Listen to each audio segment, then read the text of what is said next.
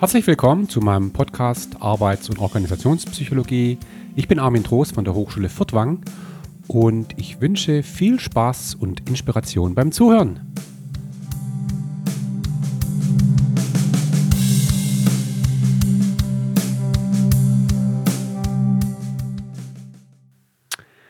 So, wir kommen jetzt zu einem zweiten Teil rund um das Thema Lohn und Anreiz. Und wir werden uns in der Episode jetzt vor allem mit dem Thema Motivation beschäftigen. Ich habe ja schon in der ersten Episode dieser kleinen Anreiz- und Lohnserie angedeutet, dass Motivation eine Rolle spielt beim Thema Anreiz und Lohn. Und ähm, da werden wir jetzt mal genauer drauf schauen. Und äh, es gibt eine Hypothese, die ich jetzt erläutern möchte und damit werden wir uns jetzt erstmal beschäftigen, die nächsten Minuten, nämlich die, die besagt, dass im Grunde variable Anreize, leistungsbezogene Entlohnung, im Grunde dort vor allem eine Wirkung haben, wo es um langweilige, repetitive, standardisierte, nicht kreative Aufgaben geht. Dort haben variable Anreize eine Wirkung. Hingegen bei kreativen Aufgaben, mit Aufgaben, wo die Ergebnisse nicht klar sind, wo der Weg dorthin nicht klar sind, wo man also denken muss, dort führen variable Anreize eher zum Gegenteil, also zu einer geringeren Leistung. Das ist so ein ganz grundlegendes, äh, ganz grundlegende Erkenntnis aus vielen Jahren Reward Research. So. Ähm, aber nochmal ganz kurz zum Thema Motivation. Ich habe in der letzten Episode das schon angedeutet. Äh, man kann mit, ähm, mit variablen Anreizen eben nicht jemanden besser machen. Das geht nicht. Man kann äh, bestenfalls die, die Motivation steigern. Ja, das ist so die Idee.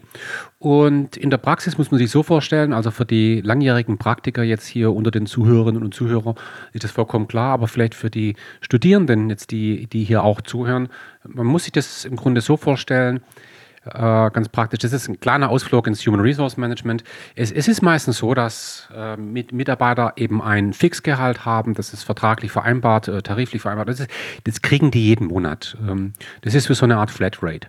Da, da, das kriegst du jeden Monat, ähm, egal was ist. So. Und, ähm, und äh, on top gibt es häufig eben variable Gehaltskomponenten. Äh, man äh, vereinbart zum Beispiel mit den Kollegen Ziele, zum Beispiel Anfang des Jahres, da haben wir ja drüber gesprochen, äh, in der Episode Klärung von Leistungserwartungen. Man vereinbart Ziele beispielsweise und dann schaut man eben am Ende des Jahres, inwieweit hat es der Jürgen seine Ziele erreicht oder nicht, 90 Prozent, 100 Prozent, 120 Prozent. Und je nachdem, wie die Zielerreichung aussieht, gibt es eben einen variablen Bonus on top. Und das muss man einfach wissen, das kommt dann am Ende oben drauf. Ja? Also das ist zum Beispiel so eine, eine Form variabler Vergütung, die findet jetzt hier auf individueller Ebene statt. Sowas kann man auch auf Teamebene machen, äh, ist dann von der Architektur her relativ gleich. Äh, man kann sowas aber auch auf organisationaler Ebene machen, nämlich indem man sagt, naja, wenn, es, wenn die Organisation insgesamt erfolgreich ist, dann sollen auch die, die Mitarbeiterinnen und Mitarbeiter etwas davon haben. Auch das ist ein variabler Anreiz.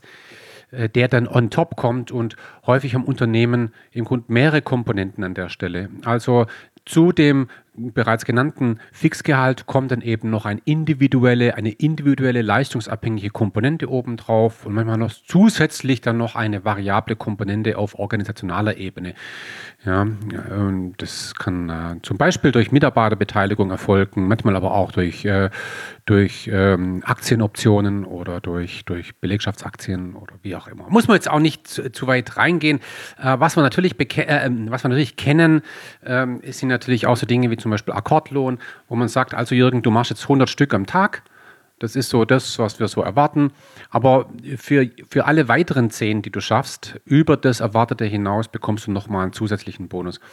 Das ist so, das sind so die Ideen in der Praxis. Ja?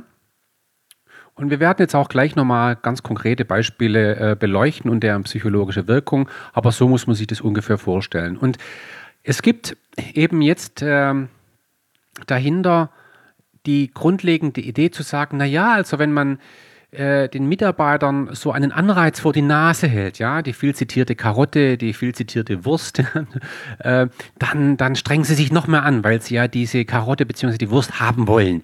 So, und äh, das ist so eine implizite Maßnahme, äh, Annahme, über die wir natürlich sprechen müssen. Ähm, die, die andere implizite Annahme, die manchmal sogar schon etwas zynisch klingt, ist nämlich die Annahme, dass wenn man Mitarbeiterinnen und Mitarbeitern so einen Anreiz nicht gibt, dann geben sie nicht ihr Bestes. Weil sonst würde ich das ja nicht tun. Ja, also wenn ich davon ausgehen würde, dass die, die, die Menschen, die Personen in Betrieben ja ohnehin ihr Bestes geben, ja, weil sie doch einen guten Job machen wollen, dann bräuchte ich das nicht, weil was, was brächte das dann? Mein Lieblingskonjunktiv. Was brächte das? Ja, das brächte nichts, weil doch die Leute eh schon äh, äh, ihr Bestes bringen. Also Jetzt, jetzt, jetzt nehmen wir mal an, also äh, ich in meinem Fall, ich, ich mache jetzt gerade diese Episode meines Podcasts. Ja? Äh, und, und wenn jetzt jemand herkäme, ja, die gute Fee, und würde sagen, Armin, wenn du die besonders gut machst, dann bekommst du nochmal 100 Euro zusätzlich. Das, das, das hätte keinen Effekt, weil, ob sie es glauben oder nicht, ich gebe gerade mein Bestes. Ich, ich, kann nicht besser, ja. Äh, ja, Leider. Und ja, Geld hätte keinen Effekt, weil ich bereits an meinem Limit bin. Ich bin hochmotiviert, wirklich. Also, und wenn ich am Wochenende ein Golfturnier spiele und, und es käme plötzlich jemand und sagt, oh, wenn du, wenn du ähm, zwei Punkte unter deinem Handicap spielst, dann, dann kriegst du 1000 Euro. Ich würde nicht besser spielen, weil ich gebe schon mein Bestes. Also diese Annahme, die hinter variablen Anreizen steckt, ist die Annahme, du gibst nicht dein Bestes. Also kriegst du hier nochmal so einen Anreiz und dann gibst du vielleicht ein bisschen mehr von deinem Besten. So. Und jetzt müssen wir da mal genau drauf gucken. Wie ist das denn wirklich? Und da, da tut sich jetzt ein riesen Forschungsfeld auf. Und ich muss echt sagen, also ich habe es ja in der letzten Episode schon angedeutet, in der gängigen Arbeits- und Organisationspsychologie wird erstaunlich wenig über Reward und deren Wirkung äh, gesprochen. Oder vielleicht habe ich das auch nur verpasst, aber ich meine, in den, in den meist verbreiteten Lehrbüchern ja, wird darüber nicht gesprochen. Und, und, und vor ein paar Jahren habe ich angefangen, mich damit zu beschäftigen. Und plötzlich tut sich da ein riesen Forschungsfeld auf. Und plötzlich stellt man fest, es gibt in der Arbeitsorganisationspsychologie neben den ganzen zum Beispiel eignungsdiagnostischen äh, Forschungsaktivitäten eine lange Tradition von Forschungsaktivitäten im Bereich Rewards. Ja, mir gar nicht so bewusst eigentlich hier interessanterweise.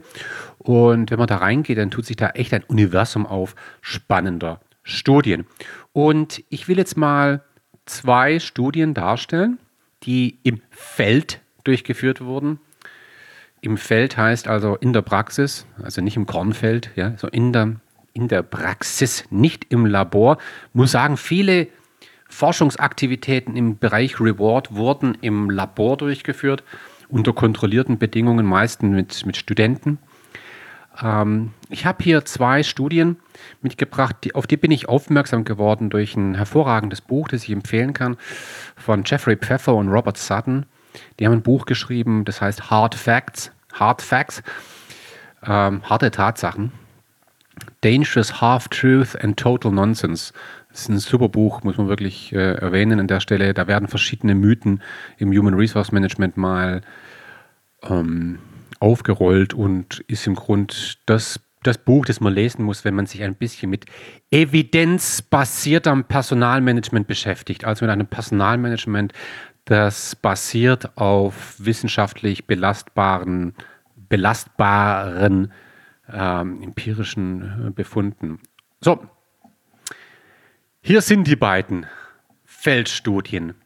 Das sind jetzt ähm, amerikanische Studien, und die erste Studie wurde durchgeführt in einem Unternehmen, das heißt SafeLight. Man kann das Unternehmen wahrscheinlich vergleichen mit äh, Carglass. Ja. Carglass repariert, Carglass tauscht aus. die Assoziation funktioniert. SafeLight heißt die Firma. Und die machen ganz einfach ähm, ein, ein, ein, ein, die bieten einen Service an, wo sie ähm, Windschutzscheiben fixen, austauschen, reparieren. So. Und da war das in der Vergangenheit immer so, die, die Mitarbeiter, die das gemacht haben, die haben eben einen fixen Stundenlohn bekommen. Ja? Und dann ist da irgendwas passiert. Ich, ich kann mich nicht mehr erinnern, was war das. Äh, müsste ich nochmal reinschauen. Äh, aber ja, vermutlich kam ein neuer CEO. Und er hat gesagt, das macht doch so gar keinen Sinn, Mensch. Die, die Leute werden, werden einfach nur fix bezahlt mit einem ganz normalen Grundgehalt. Ist nicht gut. Äh, wir müssen hier so eine Art äh, Piece Rate System einführen, also im Grund Akkordlohn. Und äh, die Idee ist ganz einfach. Man sagt eben, also umso mehr Windschutzscheiben du, du reparierst, desto mehr Geld bekommst du. So einfach ist das. Ja? So. Und dann hat man das so umgesetzt. Und äh, was waren die Effekte? Die Effekte konnte man schön nachvollziehen. Also das Unternehmen berichtet äh, 44% Steigerung in der Produktivität. Und das, diese, diese 44 Prozent der Steigerung der Produktivität äh, ist Langzeit, also äh, es ist langfristig. Ist also nicht kurze Zeit danach wieder ab, abgeebt, sondern das war wirklich ein langfristiger Effekt. Und man hat zum Beispiel auch festgestellt, dass die, die, die Beschäftigten, die man neu eingestellt haben, von Anfang an eine höhere Produktivität an den Tag gelegt haben, als die New Hires, also die neuen Mitarbeiter, die man früher eingestellt hat. Und äh, jetzt kann man sagen, naja, also bei 44 Prozent gesteigerter Produktivität, dann muss ja das Unternehmen auch entsprechend mehr bezahlen, weil gesteigerte Produktivität hast du dann auch äh, höherer Lohn. Naja, tatsächlich war es so, der, der Durchschnittsgehalt ging insgesamt nur um 7 Prozent hoch. Also für die Beschäftigten natürlich ein spürbarer Effekt in, in positive Richtung, aber die Produktivität die ging um 44 Prozent hoch. Und jetzt muss man sagen, das war eine großartige Idee. Hat jetzt echt funktioniert. Kann man ja nicht immer sagen, aber hey, das hat funktioniert. Ja, äh, Jetzt kann man natürlich überlegen, methodisch, vorher, nachher, sind da vielleicht auch noch andere Dinge passiert. Also die Frage nach der internen Validität war wirklich äh, die Einführung des Akkordsystems, war das wirklich die, die Ursache kausal für den Effekt? Ja, das ist immer die Frage, aber das ist schon sehr robust, was die da gemacht haben. Und jetzt kann man natürlich hergehen und so eine Studie äh, feststellen und, und, und das passiert jetzt auch. Also wahrscheinlich haben, hat der, der Personalleiter ist wahrscheinlich danach mit dieser Studie äh, hausieren gegangen. Der, der war wahrscheinlich auf zig äh, Personalerkongress und hat es dargestellt und dann sitzen da Hundertschaften von Personal und denken, wow, ja, das ist es, das müssen wir jetzt auch machen. Ja, großartig, es funktioniert. Geld motiviert halt doch. Ja, Machen wir uns nichts vor. Da sieht man es wieder. Ne? Also, Schluss mit der ganzen Romantik. Menschen sind monetär motiviert. Ende der Debatte. Habe ich immer gesagt. Ist doch so. Meine Güte. Was wollen eigentlich die ganzen Psychologen, die Soziologen, die immer das Gegenteil behaupten? Ja. Die linksorientierten Soziologen. ja. Naja.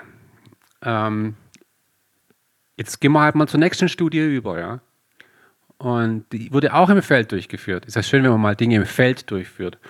Und ähm, hier haben wir es nicht mit einem Unternehmen zu tun, mit einer äh, Organisation, nämlich mit der City of Albuquerque.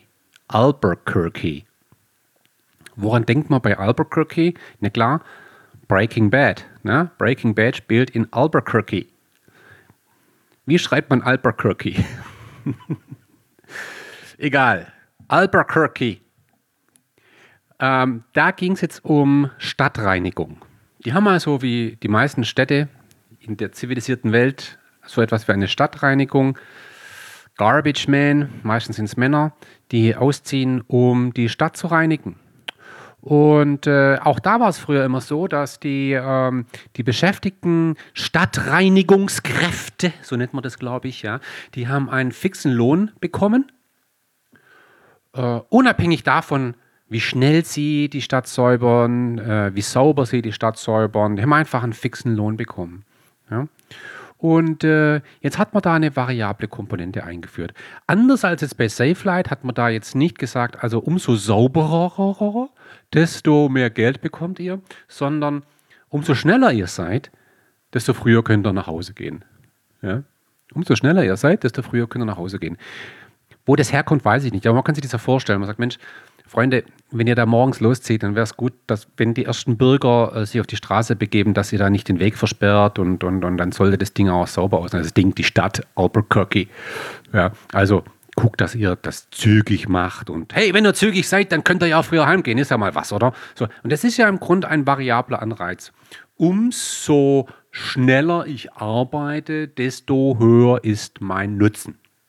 Ist ein variabler Anreiz. So, und äh, jetzt stellen wir uns einfach mal vor, der, der, der CEO, der das hier eingeführt hat, oder der, der, der Personalleiter, der das eingeführt hat, war vorher auf einem Kongress, wo er das Beispiel von SafeLight gesehen hat und gesagt, ja, wirkt doch, variable Anreize, deshalb machen wir das jetzt halt ein bisschen anders, aber ähnlich. So, was waren hier die Effekte? Also dieses, dieses System hat dazu geführt, dass ähm, die, die, die, die Müllautos, ja, mit denen der Müll ja abtransportiert wird, chronisch überfüllt war. Ja. Die nennen das in der Studie Illegal Truck Overload. Die haben einfach die Dinger vollgepackt ohne Ende, was nicht gut ist für die Trucks. Ja. Äh, sie haben eine Anhäufung, eine, eine, eine, eine Erhöhung von Unfällen registriert. Ist ja klar, jetzt fahre ich natürlich echt jetzt, jetzt wird ein Rennen draus, ja. Und Rennen haben die üblichen Folgen.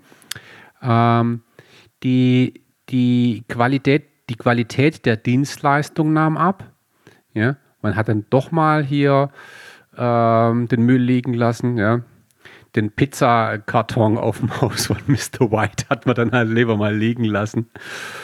Naja, ist auch die Frage, muss Garbage Man, müssen auch die, die, die den Pizzakarton auf dem Haus von Mr. White Breaking Bad äh, wegräumen? Wahrscheinlich nicht. Egal, muss ich nur gerade dran denken. Ja.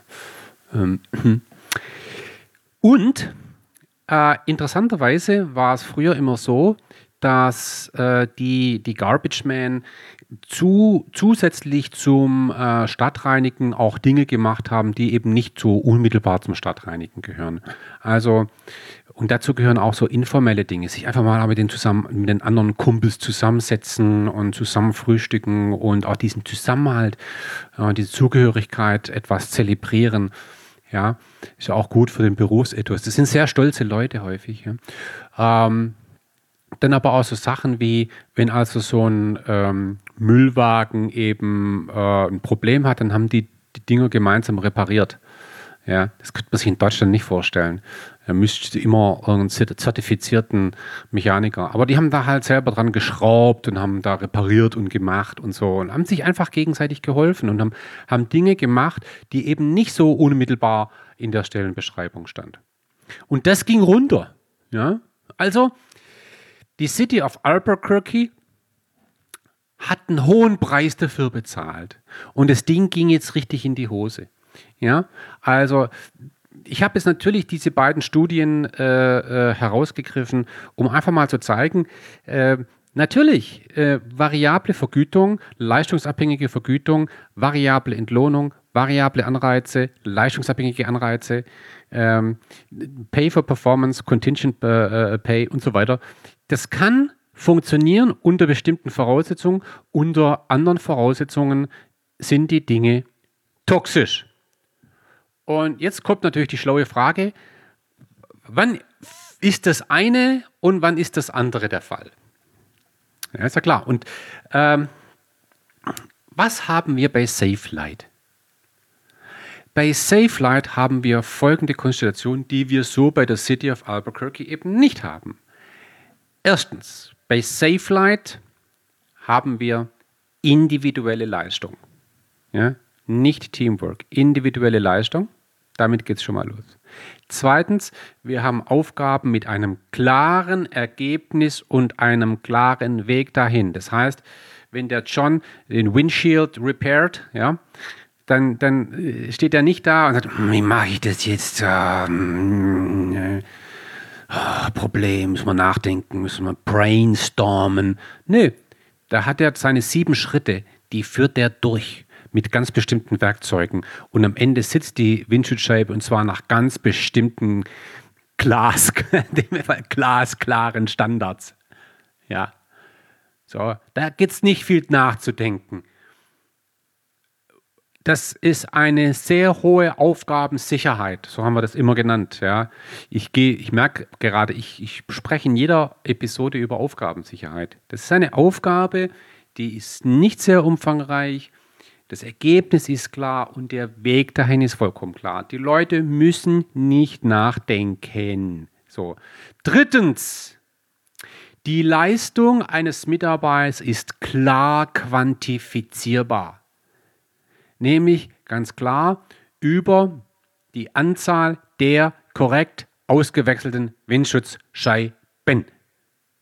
Und wenn da einer am Tag 17 gemacht hat und der andere hat 16 gemacht, dann kann man 100% sagen, der, der 17 gemacht hat, der hat mehr gearbeitet als der, der 16 gemacht hat.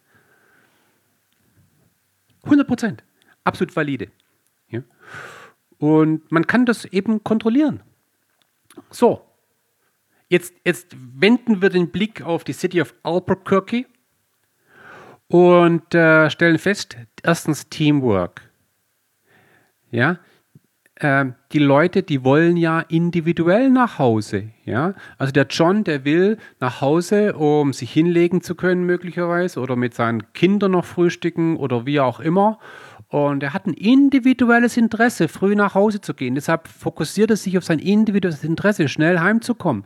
Ja, das ist jetzt aber ein Teamwork. Teamwork, insbesondere wenn es darum geht, gemeinsam auch nochmal einen Müllwagen zu reparieren. Aber er sagt, es geht mir darum, äh, den Anreiz zu bekommen. Der Anreiz heißt, früher heimzukommen. Das heißt, ich konzentriere mich auf die Arbeit, die relevant ist, um früh heimzukommen. Das heißt, ich mache meinen Job und dann gehe ich nach Hause. Ich allein. So, erstens. Zweitens, ähm, bei diesem Job ähm, kann man die Leistung nur schwer objektiv überprüfen. Jetzt könnte man natürlich sagen, ja, aber das ist wahrscheinlich die Menge an Müll, die sie einsammeln, das kann man doch messen. Ah, okay, aber ich glaube, das ist wahrscheinlich eine naive Sichtweise, ja, wenn ich, wenn ich wenn ich, wenn ich äh, Müllmännern sage, hey, umso schwerer der Trag, desto mehr Geld bekommst du, da will ich gar nicht lang drüber nachdenken, was die alles in den Müllwagen hinten reinpacken. Ja? Also ich glaube, das könnte toxisch enden. Ja? ja? Und da wird halt das ganze Papier liegen gelassen, ja. ja? Äh, und dann werden die, äh, ich weiß es nicht, ich will es ja nicht fantasieren, ja. Das, ähm, ja, okay. Ähm, also man kann die Leistung bei Stadtreinigung ganz schwer quantifizieren. Was jetzt hier natürlich nicht der Fall ist, ist, dass die wirklich nachdenken müssen. Auch bei Stadtreinigung, das ist kein kreativer Job, das ist eher mal ein No-Brainer. Ähm, ein extrem wichtiger No-Brainer, selbstverständlich, wie wir alle wissen. No-Brainer soll jetzt nicht abwertend äh, gelten. Aber das ist natürlich auch eine Aufgabe mit, mit äh, relativ klaren Ergebnissen. Also hier relativ, das ist nicht so ganz klar wie bei SafeLight, aber relativ klaren Ergebnissen. Die Straße muss sauber sein. Ja. Und zwar, du fängst vorne an und hörst hinten auf. So, das ist relativ klar. Ähm, äh, und sammelst alles ein, was nach Müll aussieht. Oder also das ist schon also nicht zu vergleichen mit einem Wissenschaftler, der ein neues Krebsmittel entwickelt. Ja. So, also das haben wir da ja schon, ja. Äh, insofern ist jetzt hier die Unterscheidung in Bezug auf, in Bezug auf die Aufgabensicherheit nicht die entscheidende. Dafür gibt es ähm, andere Studien und da gibt es jede Menge äh, äh, vielfach replizierte Studien. Also ich meine, äh, ich habe ja in der letzten Episode auch das Beispiel genannt, äh, äh, diese, dieses Video genannt von, von Dan Pink, das viele, die sich für Reward interessieren, wahrscheinlich auch gesehen haben. Ähm, ja, das ist eigentlich zu empfehlen. Das kann man sich mal reinziehen. Und das ist ja auch die zentrale Botschaft von Dan Pink, dieser TED Talk, uh, The Puzzle of Motivation. Er, er, er zeigt es relativ schön äh, an Studien auf, die, die äh, er zitiert. Äh, absoluter Klassiker, nämlich das Kerzenproblem, das Candle Problem, wo er eben äh, ein Problem darstellt. Und in der einen Bedingung müssen Versuchspersonen eben wirklich nachdenken, um das Problem zu lösen. In der anderen Konstellation müssen die Leute eben nicht nachdenken, um das Problem zu lösen. Und wenn Versuchspersonen nachdenken müssen, dann hat ein variabler Anreiz eben eine negative Wirkung auf die Leistung. Und wenn die Leute nicht nachdenken müssen, dann hat der variable Anreiz eine positive Auswirkung auf die Leistung. Ja? Das ist so, das, das, das ist so im Grunde eines der, der, der häufigsten ähm, zitierten ähm, Effekte in dem Zusammenhang. Ja? Das heißt also, um es jetzt mal so ein bisschen blumig auszuschmücken, wenn ich Menschen habe, die in ihrem Job etwas Wiederholbares tun, wo sie nicht nachdenken müssen, äh, beispielsweise sowas wie sammle Äpfel, ja, Apfelernte. Umso mehr Äpfel du sammelst, desto mehr Geld bekommst du am Ende dann hat das ganz klar eine motivierende Wirkung. Die Leute werden am Ende mehr Äpfel sammeln. So. Wenn ich jetzt aber einem Wissenschaftler sage, umso mehr Artikel du veröffentlichst, desto mehr Geld bekommst du, dann sinkt die Qualität der Leistung. Wenn ich einem Künstler sage, mal ein Bild und umso schöner das Bild, desto mehr Geld bekommst du, woran, woran immer man das auch festmacht. Keine gute Idee. Deshalb ist es ein guter Ansatz, wie ich auch schon bei der letzten Episode dargestellt habe, dass zum Beispiel Professoren keine variable Anreize bekommen in Deutschland. Mach deinen Job, du bekommst dein Geld dafür, dass du dir keine äh, existenziellen Sorgen machen musst. Aber wir gehen davon aus, du bist ohnehin intrinsisch motiviert für Lehre und Forschung. Müssen wir dir keinen Anreiz geben. Und wenn wir dir einen gäben, ja, dann, dann würde das eher Negativeffekte haben. Und das ist korrekt so. Ja. Ähm, und ähm, jetzt, also die Geschichte ist an der Stelle übrigens noch nicht zu Ende. Müssen wir dann äh, äh noch weiter diskutieren. Ich werde auch zum Schluss ein Fazit machen. Ist es deshalb eine, eine, eine, ist es dann wirklich so, dass man Wissenschaftler nicht gut bezahlen muss? Selbstverständlich muss man Wissenschaftler sehr gut bezahlen muss. Aber nochmal, das ist die akquisitorische Funktion. Wenn ich einen guten Wissenschaftler haben will, dann muss ich mehr bezahlen. Ja, aber wenn es dann darum geht, wenn der dann nachher, jetzt bin ich mal ein bisschen stereotyp, im Labor steht und forscht, ja, dann muss ich den nicht motivieren mit Geld. Muss ich nicht. Um ihn zu bekommen, ja, muss ich tief in die Tasche greifen. Das sind ein Riesenunterschied. Ja, so. Und das ist ein robuster Effekt. Wirklich ein robuster Effekt. Und woran liegt es jetzt? Eine Erklärung geht in die Richtung, dass man eben sagt, naja, wenn ich Geld bekomme für eine Leistung oder für erhöhte Leistung, dann setzt mich das unter Druck. Das ist so eine Art Form von, von Ablenkung. Dann denken die Leute eben nicht mehr an die Aufgabe, sondern sie äh, denken ans Geld. Ja, es lenkt ab und ein Stück weit kennen wir das schon aus einem anderen Zusammenhang, nämlich wir haben mal gesprochen über soziale Aktivierung. Da ging es um, der, in der Episode ging es um das Thema Arbeiten in Gruppen. Da haben wir zum Beispiel was ganz Ähnliches festgestellt, dass zum Beispiel bei Aufgaben, die relativ einfach sind oder die ich sehr routiniert durchführen kann, wo ich nicht viel nachdenken muss, da führt die Anwesenheit anderer zu einer Leistungssteigerung. Bei Aufgaben, die für mich aber relativ neu sind oder wo ich nachdenken muss, ja, bei Aufgaben mit einer hohen Unsicherheit, da ist die Anwesenheit anderer eben äh, eher ähm, schädlich in Bezug auf die, auf die Leistung. Und vielleicht könnte Geld so eine ähnliche Funktion haben, dass es mich ablenkt, dass es mich in einer gewissen Weise unter Druck setzt, dass es meinen Fokus abwendet von der Aufgabe hin zu dem eigentlichen Anreiz. Äh, das ist so eine Erklärung.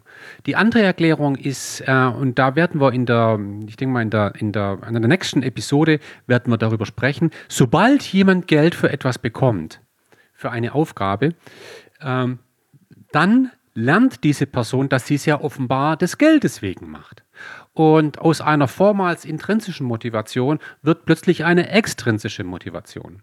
Und sobald ich etwas extrinsisch motiviert mache, bin ich eben nicht mehr so gut, wie als wenn ich etwas intrinsisch mache. Intrinsische Motivation führt zu einer höheren Leistung als extrinsische Motivation. Das können wir ja auch empathisch nachvollziehen. Wenn ich mir wirklich etwas zu eigen mache, wenn die Aufgabe an sich der Lohn ist, ja, wenn die Aufgabe, wenn ich die als erfüllend erlebe, ähm, dann, dann leiste ich mehr, als wenn ich etwas nur tue, um Ende die Karotte zu bekommen oder eine, eine Bestrafung äh, aus dem Weg zu gehen. So, und ähm, wir gehen davon aus, dass sobald man extrinsisch motiviert, aus einer intrinsischen Motivation eine extrinsische Motivation wird. Und Menschen, die eben intrinsisch motiviert sind, leisten mehr als diejenigen, die extrinsisch motiviert sind. Also Finger weg von extrinsischen, äh, von extrinsischer Motivation dort, wo wir eigentlich intrinsische Motivation haben, oder wo sie notwendig ist, um wirklich ähm, kreative Lösungen zu entwickeln. Ja, das ist so eine, so eine andere Erklärung, die, die, die ich eigentlich äh, äh bevorzugen würde. Und äh, das hat jetzt in der Praxis zu, zu, zu wirklich zu echten Konsequenzen geführt. Ja, dass man hergegangen ist und gesagt hat, also Mensch, wir müssen wirklich äh, gucken, dass in Bereichen, wo die Leute wirklich nachdenken müssen, und das, das werden ja immer mehr solche Bereiche. Ja? Wir haben ja zunehmend Aufgaben, wo Menschen denken und kommunizieren müssen, äh, wo sie mit dem Kopf arbeiten und eben nicht nur mit dem, mit dem, mit dem Rückenmark. Ja? Ähm, dass man da hergegangen ist und gesagt hat, also da müssen wir jetzt wirklich ähm, von variablen Anreizen absehen, um eben die intrinsische Motivation aufrechtzuerhalten und die intrinsische Motivation nicht durch ex, äh, extrinsische auszutauschen, um damit Leistungseinbußen dann am Ende zu ernten. So und ähm, das ist eigentlich äh, schon fast so ein Common Sense ja, und wird momentan auch im Zusammenhang mit New Work intensiv diskutiert. Ähm, New Pay ist da jetzt so ein Stichwort. Äh, und, und da ist das fast so ein Mantra. Hände weg von variablen individuellen Anreizen. Das schwächt die Kreativität. Äh, und jetzt kommt aber, und da muss ich jetzt einen kleinen Ausflug machen, weil da kommt praktisch immer äh, in der Praxis, wo man sagt, aber ganz ehrlich, ja, wenn man Vertriebler anschaut, Vert Vertriebsmitarbeiter, die sind doch echt monetär äh, gestrickt. sage ich jetzt mal, ja. Äh, und das, dieses, dieser Eindruck ist sehr stark äh, gefüttert durch eben die Wahrnehmung in der Praxis, wo man einfach sieht, Mensch, so die Vertriebler, die, die, die, die stehen komplett auf Bonus. Ja? Und, und wenn man, ich habe in den letzten äh, Monaten wirklich mit vielen Vertriebsleitern auch gesprochen, unterschiedlichster Branchen. Ja, und wir reden jetzt nicht von demjenigen, der von Haus zu Haus geht und Kartoffeln verkauft, sondern wir reden von, von Vertriebsleuten, die äh, Investitionsgüter vertreiben, beispielsweise. Ja, äh, sehr komplexe Projekte zum Teil. Ja, und ähm, die, die Vertriebsleiter, die, die, die berichten mir größtenteils, dass sie sagen, also ganz ehrlich, Herr Trost, ja, wir verstehen diese Diskussion da nicht. Ja, also ehrlich, der Vertriebler ist finanziell, monetär getrieben. Ja. Und wenn du gute Vertriebler haben möchtest, dann musst du den, musst die variabel vergüten. Das ist so. Ja. Und ähm, jetzt kann ich als Psychologe herkommen und sagen, nein, ist aber nicht so. Wir haben hier empirische Befunde, die belegen genau das Gegenteil. Ich habe das aufgehört. Nein, das, äh, und ich habe lang drüber nachgedacht. Und ähm, ich bin tatsächlich zu dem Schluss gekommen, ja, es, es ist so. Es ist so. Ähm, Vertriebler sind monetär orientiert. Es ist in der Tendenz so. Es ist ja immer schwer, wenn man als Wissenschaftler sagt, es ist etwas so. Ja, also die Wahrheit kennen wir alle nicht. Aber, aber diese Hypothese, dass Vertriebler monetär orientiert sind, ähm, scheint äh, schon einigermaßen valide zu sein. Und jetzt muss man sich überlegen, warum ist es da so? Und die, die, ich habe da im Grunde äh, zwei Erklärungen dafür. Und die erste Erklärung ist, die, äh, da geht es um die Frage, um was für eine Art der Aufgabe handelt es sich eigentlich im Vertrieb? Ja? Ist es eine Aufgabe mit hoher Aufgabenunsicherheit oder ist es eine Aufgabe mit einer hohen Aufgabensicherheit? Und äh, in den meisten Fällen muss man sagen, ist Vertrieb eine Aufgabe mit einer hohen Aufgabensicherheit. Ähm, jetzt werden manche sagen, nein, das ist super kreativ und, und komplex. Hm, wenn es darum geht, Vertriebssysteme zu entwickeln, ja, neue Geschäftsmodelle beispielsweise, wo ich sage, ich verkaufe ja gar nicht mehr Maschinen, sondern ich verkaufe letztendlich die Nutzung einer Maschine pro Minute und ich, ich, ich rechne die, die Nutzung ab. Ja, ganz neue Vertriebsmodelle letztendlich im Zuge der Digitalisierung. Und wir müssen jetzt hier über neue Geschäftsmodelle nachdenken. Oder wir müssen über ein, ein neues Customer Relationship Management nachdenken, eine neue Form des Vertriebs. Und jetzt haben wir eine Taskforce, die, die, die hat das Projekt äh, äh, Vertrieb 2030, ja, wie werden wir in den nächsten Jahren Vertrieb gestalten, dann ist es eine hochkreative, komplexe Aufgabe. Aber darüber sprechen wir hier jetzt nicht. Wir sprechen über den Vertriebler, der äh, in seinem ähm, der, der, der letztendlich viel Zeit verbringt auf Messen, der, äh, der, der zu Kunden fährt und, und, und Präsentationen macht, der verhandelt. Äh, also von dem Vertriebler sprechen wir jetzt. Und ähm, diese Aufgabe des Vertriebs, bis hin zu auch so, sagen wir mal, äh, Vertriebsaufgaben beispielsweise im, im, in Financial Services, zum Beispiel äh, in der Versicherungsbranche oder im Bankenwesen, das sind Aufgaben mit einer hohen Aufgabensicherheit.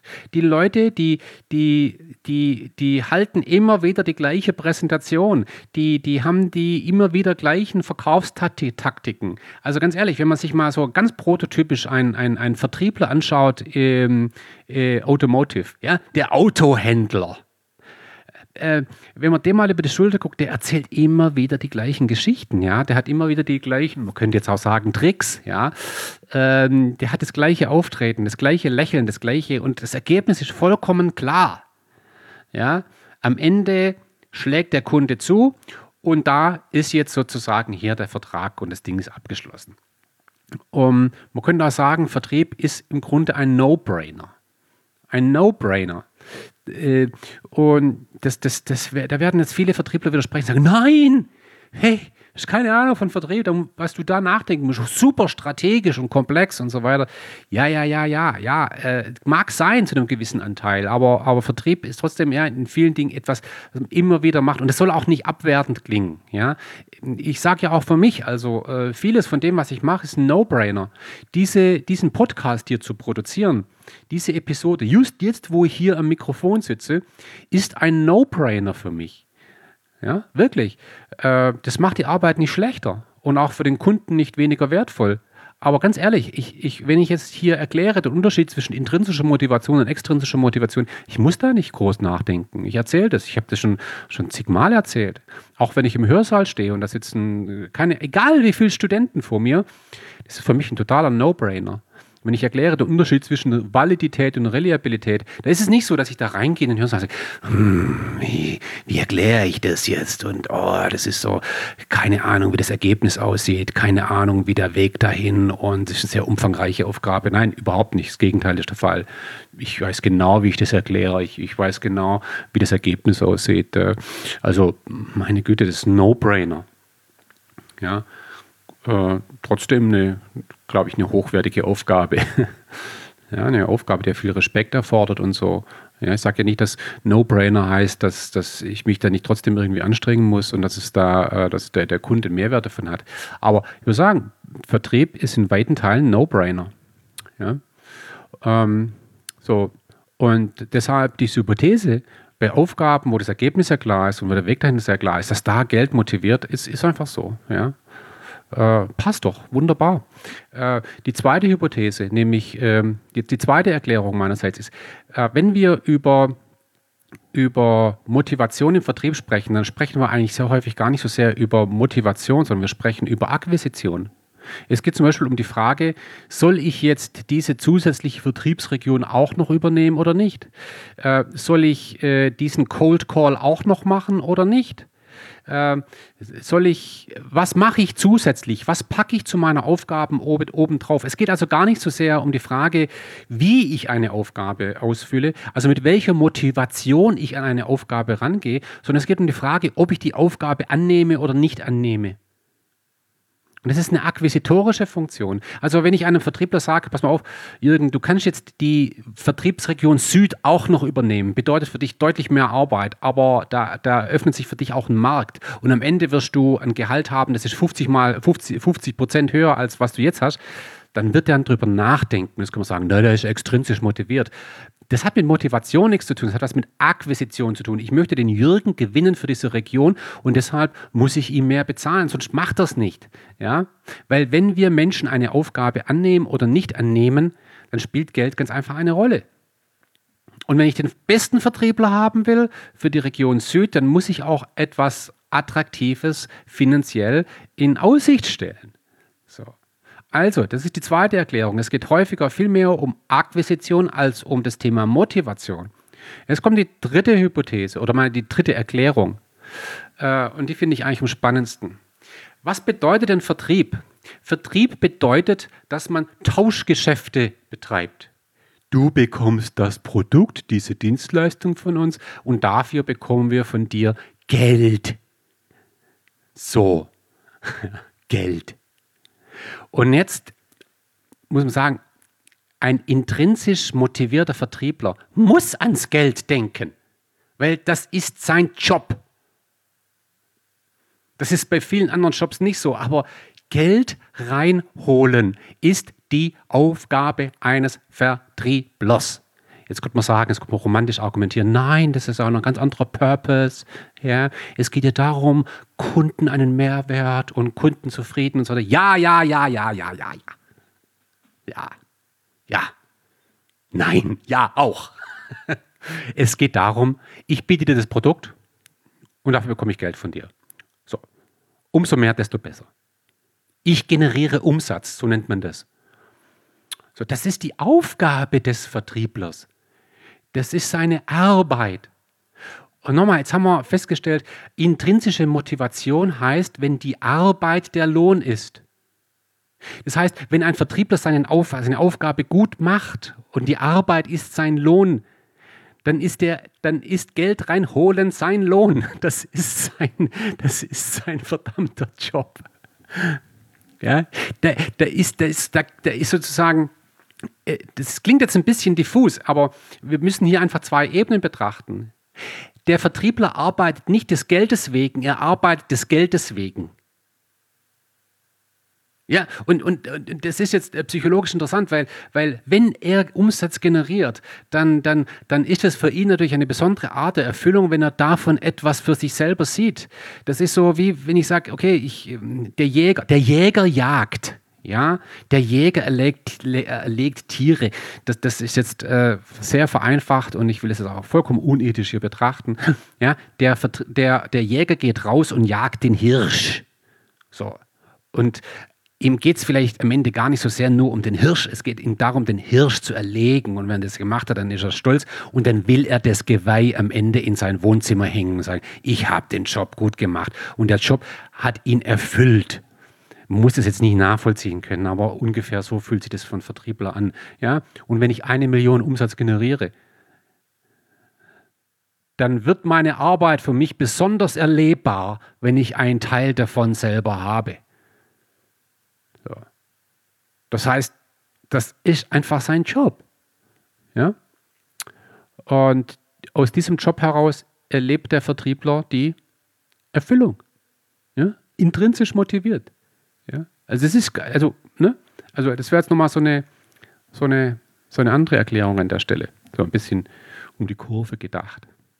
Ja? So, das war jetzt eigentlich eine, doch eine längere Episode, interessanterweise. Ist aber ein spannendes Thema. Äh, hoffe, das geht nicht nur mir so.